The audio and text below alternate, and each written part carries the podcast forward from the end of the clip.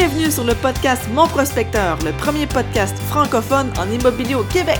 Rejoignez-nous sur monprospecteur.com, l'outil incontournable pour tout investisseur immobilier. Bonjour, ici Diane Rioux, animatrice curieuse, investisseuse et également en immobilier. Bienvenue à cet épisode de Deal et Confidence. Cette semaine, j'accueille deux investisseurs de Québec, Mélissa Lapierre et Nicolas Arton. Alors, euh, vous savez, on dit souvent qu'en immobilier, euh, il faut euh, savoir passer à l'action. On va voir qu'il faut aussi savoir se remettre en question. Parce qu'après leur première acquisition, ces deux investisseurs-là euh, avaient un profil, avaient un plan de faire du locatif à long terme, mais après plusieurs recherches, après euh, même quelques années, euh, après avoir acquis un premier duplex, ils ont complètement changé leur fusil d'épaule et ils ont voulu essayer le flip et c'est ce qu'ils ont fait. Ils vont nous raconter leur premier flip en carrière. Donc, évidemment, ils ont fait de leur devoir, ils se sont formés, ils se sont bien préparés et on va parler ensemble des négociations, comment ça s'est passé, de toute la préparation, la planification, les rénovations également et de toute l'importance d'être bien préparé et bien conseillé. Donc, vous allez découvrir avec Mélissa et Nicolas des trucs euh, pour réaliser un flip avec succès et rapidité. Hey, salut Mélissa! Salut Diane! Vous allez bien? Oui, ça va bien. Super bien. Génial. Donc, c'est votre premier flip.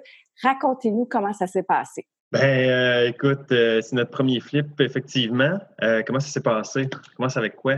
Ben, ah, ben, moi, comment je on pense trouvé? qu'on- ouais, mais moi, je pense qu'on peut commencer avec euh, comment c'est venu l'idée de faire des flips Oui. dans notre carrière d'investisseur immobilier? Parce qu'au départ, c'était pas du tout ça notre objectif.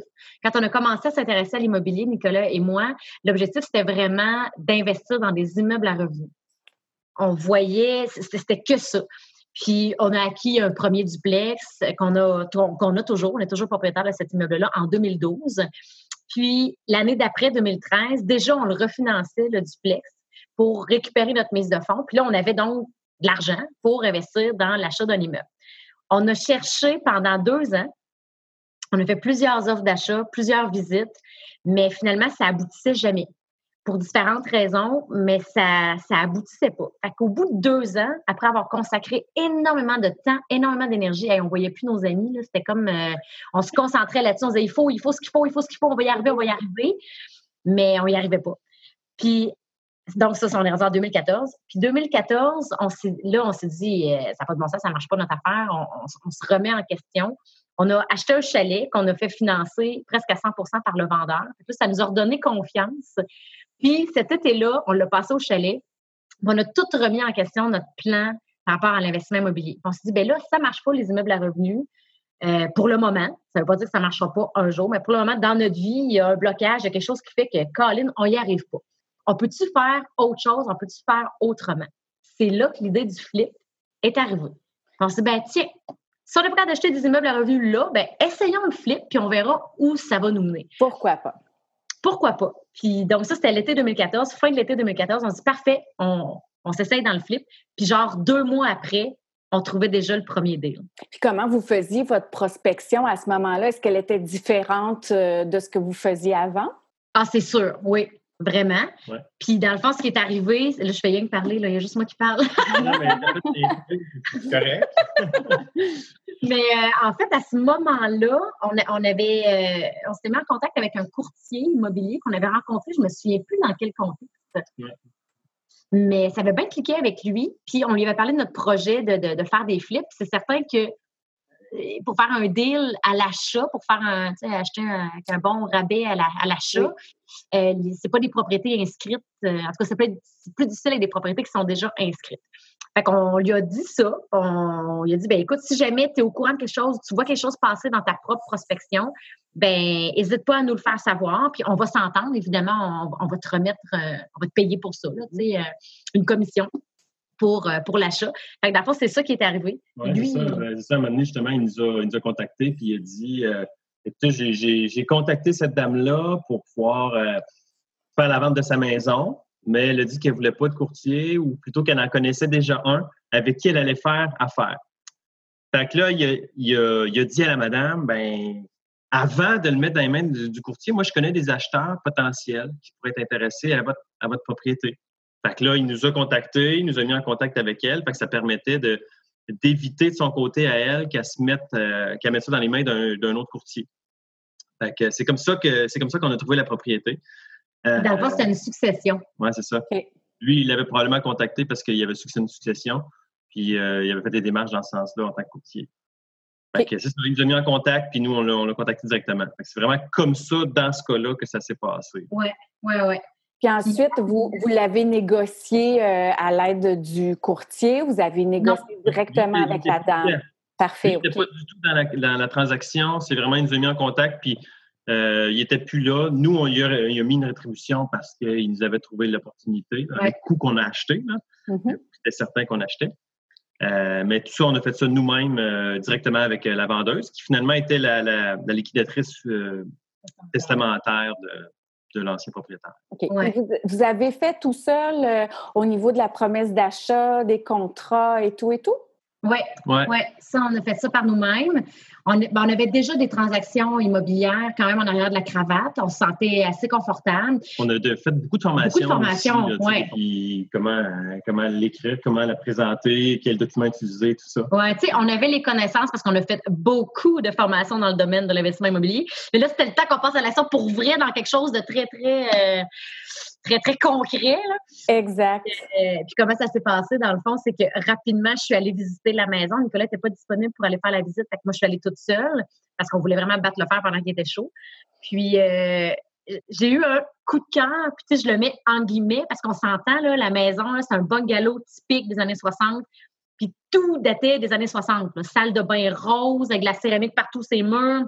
Euh, les, les caisses à savon là, accrochées dans les murs. Là, tu sais, quand t'enlèves ça, ça fait un gros trou dans le, Ça, ça te parlait, Mélissa? ça te parlait? le sous-sol non fini. Euh, tu sais, c'était vraiment là, années 60, pur et dur. Mais j'ai eu un coup de cœur. Je voyais le potentiel. Contrairement à d'autres propriétés qu'on avait visitées auparavant, où j'étais plutôt, j'avais plutôt le sentiment de découragement, puis que, Pas à l'action parce que euh, on se sentait overwhelmed, là, dépassé par l'ampleur de la tâche. Au contraire, dans cette maison-là, même si tout était à faire, je voyais le potentiel, puis j'avais le goût de le faire, le projet. Je me disais, ah, wow, il me semble que ça va être vraiment, vraiment trippant. C'est- intéressant ce que tu dis là, Mélissa, parce qu'il y a beaucoup d'investisseurs immobiliers qui disent Ah, mais les chiffres, c'est une chose, mais ça prend le petit oomph. Il faut que tu l'aimes, ton investissement, à la limite. Pas aimer la brique ou pas tomber en amour avec, mais il faut qu'il se passe quelque chose. Bien, je pense que oui. Puis Oui. on entend quand même le contraire. Tu sais, dans les formations en immobilier, ils disent tout le temps tombez pas en amour avec votre immeuble, là, c'est pas ça le point, nanana. Mais dans le fond, c'est comme un autre type de coup de cœur dont on parle en ce moment. Je pense que c'est peut-être plus l'intuition. Oui, oui, Tu sais, de sentir, OK, oui, celui-là. faire quelque chose avec ce projet-là, je le file, il y a quelque chose. C'est peut-être plus de l'intuition. Mais, mais ça, ça se traduit en un genre de coup de cœur. Hein. Ouais, c'est ouais. comme. euh, Puis là, toi, tu étais toute seule pour la première visite. Après, Oui. j'imagine que euh, Nicolas est allé visiter à son tour ben, également. même pas. Ben, quand je suis allé, c'était. Ben, avait- j'ai- j'ai- en fait, c'est que j'ai j'ai eu confiance en Mélissa à ce moment-là parce qu'elle est arrivée et elle était convaincue que c'était vraiment un bon projet. C'était comme, il fallait y aller là. Il fallait y aller là euh, pour vraiment euh, être- arriver à, à faire la, la- la transaction. Puis, je ne sais pas si dans quel ordre que c'est arrivé. Est-ce qu'on a fait l'offre avant? Oui, OK, ça, on a fait l'offre tout de suite, là, avant même que j'aille visiter. oui. On s'est, on s'est basé sur ce que sur la visite que Mélissa avait faite. Euh, mais l'offre, on l'a faite, euh, on l'a faite tout de suite. Fait que pour faire notre offre, ben, on a demandé à la vendeuse ben, combien est-ce que. Parce que là, il n'y avait pas de prix d'afficher rien. tu sais. Non, c'est sûr. Puis d'ailleurs, est-ce qu'elle était. Est-ce que ça faisait longtemps que, que, que Non. Son. c'est- J'imagine que c'était son conjoint qui était décédé? Non, même pas, c'était son cousin. Ah, OK. Son cousin, c'était c'était un célibataire, puis dans le fond, la maison, elle, elle s'est retrouvée dans les mains de, de trois cousins Ah, cousines. Ouais. C'était elle qui gérait ça. Donc, c'était pas une dame éplorée là, que Non, vous êtes arrivé pour. euh, oui. OK. non. Effectivement, ouais, c'est un compte. Ouais, c'est C'est ça. vrai. Ouais, c'est vrai. C'est vrai. Ça a facilité euh, probablement les choses. Ouais. Fait que là, vous faites une première offre. Ben là, c'est ça. Là, elle nous avait pas dit de prix. Il n'y a pas de prix affiché. Fait qu'on lui avait posé la question, ben, c'est combien vous espérez, combien vous voulez? Puis elle m'a dit, ah, je ne sais pas, faites-moi une offre. Fait que moi, je me suis sentie, on s'est senti libre-jeu. Ben, parfait. Fait qu'on est vraiment allé avec des calculs là, super euh, conservateurs. On se donnait de la marge, là, tu sais, puis... Full de Renault, full de profit. Hein? Ouais, c'est ça. Fait que finalement, on a fait une offre à... 128 000. Ah! 128! ah, je ne me pas que c'était ça. J'ai checké les chiffres tantôt, c'est pour ça, là, ça date quand même de quelques années. Là, mais euh, ouais, l'offre a été faite à 128 000 au départ, euh, qu'elle a refusé instantanément. elle n'a même pas refusé, elle n'a pas répondu. Ah, c'est ça, OK, oui. Zéro réponse. Ouais, pendant, pendant deux, une journée, en tout cas, je ne sais pas combien de temps, là, mais zéro réponse. Je dis non, non, il n'est pas question que je laisse ça lettre morte. Là. Fait que je l'ai appelé. Puis j'ai dit, bon, ben, tu sais, j'ai envoyé mon offre d'achat, j'ai pas eu de réponse. Est-ce que je peux savoir pourquoi? Elle dit, ben là, c'est ben trop loin de ce qu'on veut. Je vois, mais combien vous voulez? Vous me l'avez pas dit? fait que là, elle m'a dit, ben là, on a regardé un peu les comparables, tout ça, tu sais, puis on voudrait entre 190 et 200 000. OK. Fait que finalement, on a fait une contre-offre à 170 000. Puis, est-ce que euh, vous, vous aviez fait les comparables ou vous aviez euh, regardé l'évaluation municipale ou. Euh, l'évaluation municipale, on s'en fout complètement. L'évaluation municipale, on s'en fout complètement. Ça ne veut absolument rien dire par rapport à la valeur marchande d'une propriété. Fait qu'on ne s'est vraiment pas arrêté à ça du tout, du tout, du tout. On a regardé évidemment ce qui était en vente sur le marché à ce moment-là. Évidemment, on avait commencé nos études dans le secteur avant de tomber sur ce délai-là. Fait qu'on avait déjà une bonne idée la valeur marchande des propriétés, comment ça se vendait dans, le secteur. Notre courtier nous avait pisté là-dessus aussi. Fait qu'on était quand même pas mal au fait là, euh, de la valeur, on se sentait confortable. Puis à 170 000, on faisait clairement euh, un très beau profit euh, à l'achat. OK. Puis on a évidemment fait valoir le fait qu'on prenait possession rapidement de la propriété. Euh, Il n'y a pas de commission, étant donné que c'était directement avec nous-mêmes. C'est ça. Ils n'avaient pas à supporter euh, les coûts de possession, eux, pendant ce temps-là. Ça. tombait l'hiver, là. On était au mois de décembre quand on a négocié ça. Oui, puis c'est ça. Ah oui, ça, on leur avait dit aussi que ça leur permettrait de s'en libérer avant le temps des fêtes. Il y avait comme euh, cet aspect-là, là, avant le temps des fêtes, qu'ils sachent officiellement que ça allait euh, être vendu, tout ça, signé et tout. Est-ce que vous saviez s'ils avaient un solde hypothécaire? Euh, il n'y avait pas de solde hypothécaire, si je me souviens bien. Il n'y avait aucun solde hypothécaire. Je suis pas mal sûre de ça. Oui. Ah non, ce monsieur-là, il avait construite la maison, puis il a vécu toute sa vie. Wow, mm. OK. Et donc, la 170, ça fonctionne? Oui. Ouais, puis finalement, après euh, inspection, on a renégocié une, une, subvention du vendeur de 2500. Fait qu'au final, on l'a payé 167 500. Qu'est-ce que vous vous entendez par une subvention du vendeur? C'est que dans le fond, je me rappelle même, c'est ça, ça commence à euh, C'était euh, au niveau de l'électricité, quand on a fait ah! euh, l'inspection, l'électricité, bon, ils ont découvert des fils d'aluminium, tout ça. Fait que là, tu sais, ça, exigeait des travaux électriques plus importants qu'on aurait pensé au départ. Fait que, tu sais, on lui a demandé d'en couvrir une partie. Parce que ça, on s'entend, c'était plus élevé que ça, les, coûts pour estimer par la par les électriciens, mais on, on peut-tu entendre que vous, vous, nous remettez comme la moitié de ce que ça vaut les travaux, puis euh, on, assume le reste. c'était un peu ça. c'était comme une genre de remise qu'elle nous faisait. Euh, c'est tout ça qu'on avait décidé, c'est ça, c'est une remise qu'elle nous, nous remettait finalement à l'achat. Ça nous permettait d'avoir déjà un peu d'argent pour, euh, pour, les travaux. OK. Et là, on a fait des gros travaux, on, on s'est enligné pour un gros, gros chantier. Comment ça s'est passé? Oui, bien, les, tous les éléments principaux, on les a faits. Mettons la cuisine, tout est fait, refait à neuf. La salle de bain, tout est fait, refait à neuf. Euh, C'était cloisonné, c'est des années 60. Hein? Fait qu'on a ouvert euh, principalement entre la cuisine et le salon.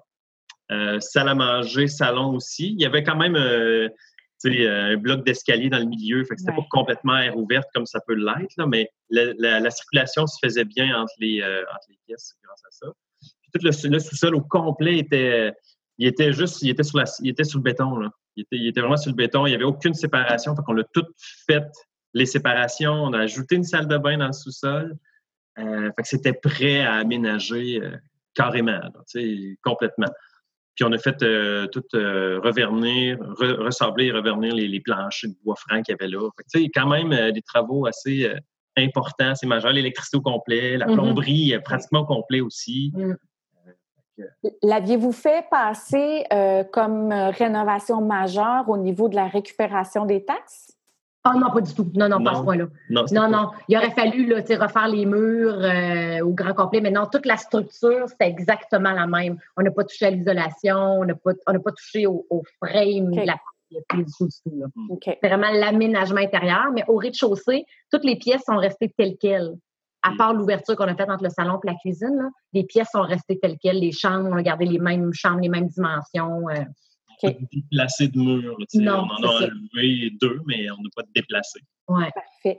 Et là, est-ce que, est que au niveau de votre budget des rénovations, vous êtes arrivé en temps et en argent? Est-ce que c'était plan A, vous avez réussi plan A ou vous êtes allé au plan B? Ou? Non, c'est une très bonne question. Écoute, je te dirais pas mal plan A. Euh, ça nous a coûté un peu plus cher que ce qu'on avait budgété. Euh, pas énormément plus cher, mais quand même. Quand même, là, euh, je pense que ça a coûté 10 000 de plus que ce qu'on avait budgété. 40 000. Au départ, dans notre premier plan là, à 128 000, avec notre offre de 128 000, on avait euh, genre 78 000 de travaux. Là, on a, on a, réussi à se squeezer pour dire, OK, on descend à 40 000 puis on devrait être correct. Et finalement, ça nous a coûté 10 000 de plus, ça nous a coûté 50 000 de plus. Ça a coûté 50 000 de travaux. Oui, c'est ça. 50 000 de travaux. De... OK, 170. Donc euh, là, on est rendu à 220. 220. Je combien?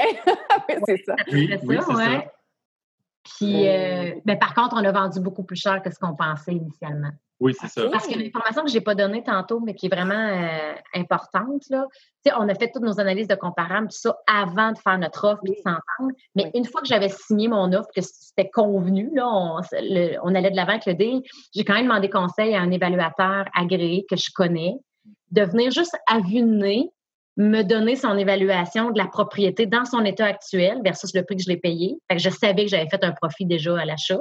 Mm-hmm. Puis euh, son évaluation une fois rénovée. ça, ça me permettait de me donner un gauge. OK, si j'investis tant, si mon projet dure tant de temps, euh, puis j'ai le potentiel de revendre à temps, ben, je sais que mon projet se tient. c'est venu comme me, rassurer, nous rassurer dans, dans le processus, puis nous confirmer, OK, on va de l'avant all-in pour tous les travaux. Parce qu'on aurait pu décider de ne pas finir le sous-sol, par exemple, de juste faire le rez-de-chaussée. Mais on est allé en ligne, je me sentais en confiance avec le, petit input de l'évaluateur agréé. Je pense que ça, ça peut faire une belle différence quand même dans la planification d'un projet. Mais on a vendu plus cher que ce qu'on avait euh, estimé au départ. Ça a été gagnant, ça a, été le fun, ça a été une belle surprise même, euh, je dirais. Ouais. Parce que ce qu'on a fait aussi, c'est vrai, une fois qu'on a entièrement rénové la maison, qu'elle était prête à mettre sur le marché. J'ai fait revenir l'évaluateur pour qu'il me sorte une vraie évaluation officielle. Puis euh, c'est ça, c'était plus haut que ce qu'il m'avait évalué initialement avant qu'on fasse les travaux dans, la maison. OK. Ça, c'est le fun. Ouais. Puis, au niveau de la revente, est-ce que vous avez utilisé un courtier ou vous l'avez fait par vous-même? On l'a fait euh, par nous-mêmes. On a utilisé Avec du euh, proprio. Oui, on a utilisé du proprio. Fait que c'est, on se sentait à l'aise de le faire, on avait le goût de le faire, on avait le goût de le vivre. C'était la première propriété qu'on allait vendre par nous-mêmes. Ouais. Euh, fait qu'on avait le goût de le faire. Comme on avait mis, euh, on, on l'avait mis à notre main, si on veut, là, ben, on était prêt à, à la défendre. Là, oui, là, puis, on a, on, a fait, on a mis tu sais, dans la vente, là, pour nous, un des aspects les plus importants, c'est le staging. Mm. C'est vraiment tout l'aspect de, la revalorisation, mais dans l'aspect du staging, pour faire en sorte que c'est attractif. Euh, ben nous, on a mis plus que ce que probablement la majorité aurait mis au niveau du staging. On croit en ce que ça peut apporter. Mm. Euh, on avait mis des électroménagers neufs. On les avait achetés puis tout. Euh, on les avait mis pour le staging. Notre plan A, c'était de les vendre, de les vendre avec la maison. Le plan B, c'était euh, de les revendre à part. Puis le plan C, c'était de finir avec chez nous. Ben, ils sont chez nous. C'est bon. Ben, on les a quand même mis à rabais. On a cherché des, des, des, beaux électros à rabais. Euh, mais il y en a plein qui nous disaient, euh, comment ça, tu sais? Il y en a qui disaient, ben, vous n'avez pas de bon sens de mettre des électros là-dedans. Mais nous, là, on y croyait. Il y a une différence, hein, tu sais, quand tu t'en une, une maison, la, la, cuisine est super belle, mais il n'y a pas de frigo, pas de poêle, pas de lave-vaisselle. Il faut que tu t'imagines. Puis c'est comme, ça peut, les gens qui sont pas habitués à ça, là, ils ne voient pas nécessairement aussi bien. Mm. Fait qu'il faut comme leur, leur faire un dessin des fois, puis ce genre de dessin-là, ben nous autres, on, on pensait que c'était vraiment une façon euh, efficace de faire. Ça l'a confirmé, ça l'a vraiment Oh, confirmé. oui. Euh, Ben, d'ailleurs, on, a vous- refait, on a refait la même stratégie par la suite. OK. Puis d'ailleurs, c'est, je veux dire, votre projet, il a été réalisé en très peu de temps. Oui, Oui. oui. En dedans de, en fait, en dedans de quatre semaines, la- les, tous les travaux étaient complétés. La maison était stagée, revalorisée, les photos prises, là, prêtes à mettre sur le marché. Puis une semaine après, donc en cinq semaines, en, en tout et partout, euh, une semaine après, ben, la maison, on avait une offre d'achat acceptée sur la propriété. Après ça, ça a pris trois mois avant la prise de possession par les acheteurs. Donc, en tout et partout, le projet, ça a été vraiment quatre mois, là, euh, notaire à notaire. Mais tout le processus de rénovation, staging, mise en vente, offre de visite, on avait fait beaucoup, beaucoup de visites, offre d'achat acceptée cinq semaines. C'était l'objectif qu'on s'était fixé, fait qu'on était vraiment super, super contents d'a- d'arriver à C'est ça. génial. Ouais, ouais, c'est cool. C'est juste- c'est un beau projet. Qu'est-ce que vous diriez qui, qui- qui vous a amené à ça, que- que- qui a fait votre succès là-dedans? C'est la planification. Ouais. On venait, euh, on venait de suivre une formation spécifiquement en lien avec les, les flips. Ouais. Puis, euh, il avait vraiment mis beaucoup l'accent sur la planification, puis ça c'est vraiment rentré, puis c'est resté là. Euh, fait qu'on a euh, appliqué ça à la lettre euh, carrément. On a vraiment tout planifié à l'avance, toutes les. ben, tu sais, je veux dire, à l'avance, euh, on avait visité la maison déjà, fait qu'on avait déjà notre plan, on avait toutes les photos qu'on avait prises sur place, fait qu'on avait déjà un plan clair de ce qu'on voulait faire. Qu'est-ce que ça nous amenait, qu'est-ce qu'on avait besoin d'acheter? Tu sais, justement, on avait besoin d'acheter une nouvelle cuisine, on avait les dimensions, on était prêt à aller magasiner ça. Euh, une salle de bain, même affaire, euh, toute la salle, le, le- le- le sous-sol. Fait que, tu sais, on allait déjà magasiner notre cuisine avant même d'avoir pris possession, puis on l'a même acheté et payé euh, avant euh, d'aller chez le notaire. Il y a quand même un petit stress, C'est mais quand même un risque, là, mais- temps que si tu n'étais pas sorti avec la clé du notaire, puis il y a toujours quelque chose qui peut se passer. Mais bon, euh, on a pris ce risque-là, puis finalement, ça, ça nous a rapporté. Jour, on avait tout planifié jour 1, là, on prenait possession, là, le conteneur rentrait dans la cour quasiment avant nous autres. Là. Wow! Fait que, euh, jour 1, le conteneur était là, puis on commençait à démolir euh, ce qu'il fallait démolir. Oui, ça a été planifié au quart de tour. Et c'est vrai qu'on, comme tu dis, on l'a vraiment pris à la lettre, là, le principe. Là. Ouais. Euh, puis je sais que c'est ça qui a fait la différence au final. On a fait d'autres projets par la suite, puis notre planification n'était pas aussi pointue, Mhm. puis on a eu des super beaux résultats aussi, mais les processus ont été un peu plus longs. Alors que là, on avait tout programmé no- notre monde avant. Là, toutes les équipes étaient en place. on- tout le monde savait ce qu'il y avait à faire. Tout était bien bien placé. Mais avant, avant même de Mhm. prendre possession, puis je pense que c'est ça qui a fait la grosse euh, différence. On aime ça comme ça, hein? Ouais, Mélissa, Nicolas, qu'est-ce que vous retenez comme apprentissage dans cette euh, aventure-là de, de votre premier flip euh, à Québec? Il y en a plusieurs. C'est Ouais. sûr qu'il y en a plusieurs. Ben, D'abord, tu tant qu'à être là-dedans, l'aspect Ouais. de la planification est vraiment important dans tout projet d'immobilier, mais entre autres de flip. Là, on parle de flip, là, mais Ouais. nous, on croit que c'est très, très important. Euh, un, apprentissage concret, spécifique avec cette, euh, Mm. cette expérience-là, ben, nous, on l'a acheté d'une personne qui euh, l'avait construite, la maison, puis qui était décédée dedans. C'est le seul propriétaire. tu sais. OK. Fait que nous, on l'a acheté, évidemment, euh, quand c'est une succession, souvent c'est vendu sans garantie légale. Donc, on l'a acheté sans garantie légale. On devient les derniers de la, La chaîne de de la chaîne de titre, tu sais. Puis on l'a revendu avec garantie légale. Ben, coup d'or! On n'a jamais appris ça nulle part. Il n'y a jamais personne qui nous a euh, suggéré de faire ça. Euh, c'est vraiment, ça a été un feeling. Euh, On avait comme confiance. Justement, il n'y avait personne avant.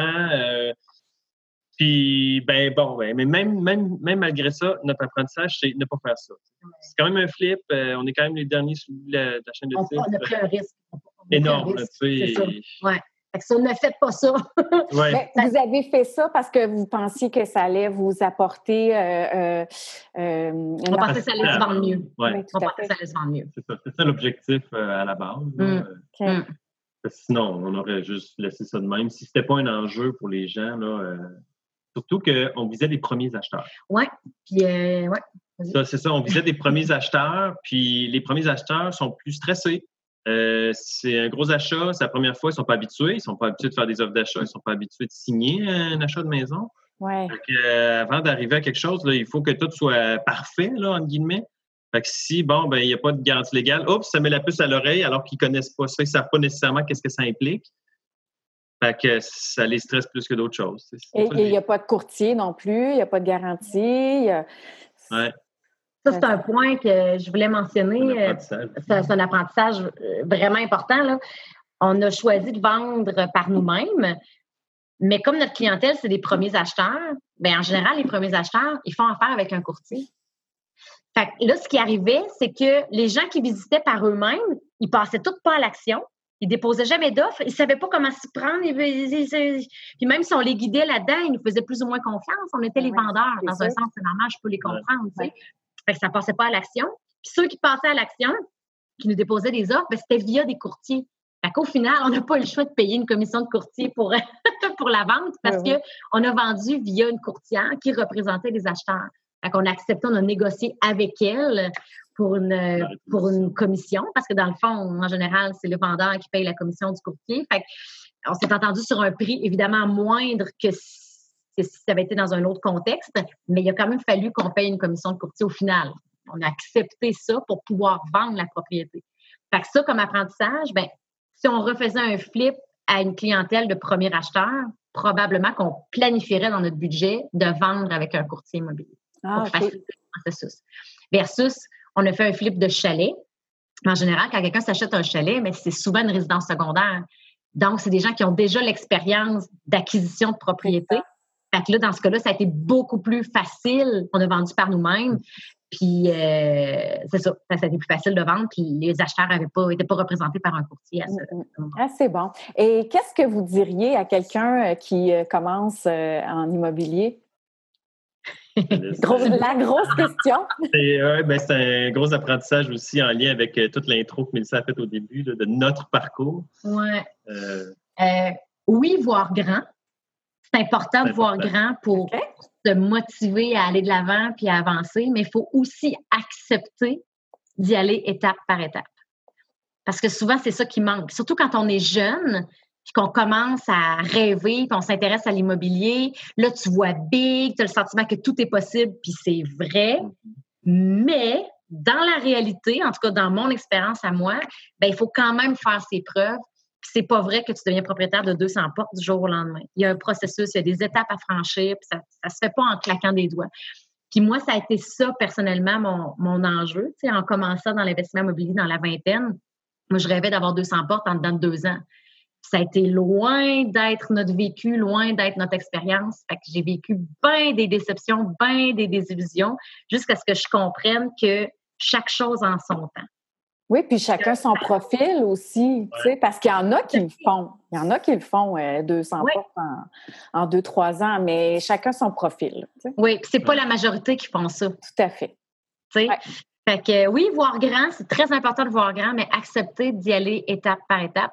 Puis ça fait le lien avec une citation qui nous a bien gros marqué, Nicolas puis moi. Puis je sais pas bien de qui, mais euh, ça dit la chose suivante. Ça dit qu'on a tendance à surestimer ce qu'on peut faire à court terme, puis à sous-estimer ce qu'on peut accomplir à long terme. Fait qu'il faut accepter des fois de voir sur le long terme, puis de travailler pour le long terme plutôt que de juste chercher tout le temps sur le court terme à, faire mm. des, des circuits. Intéressant. Mélissa, Nicolas, merci beaucoup pour ce beau partage. Merci à toi. Merci à toi, Diane. Je vous souhaite encore plein d'autres beaux flips comme ça. Merci beaucoup. Merci, t'es super fine. Bye. Bye, Diane, merci.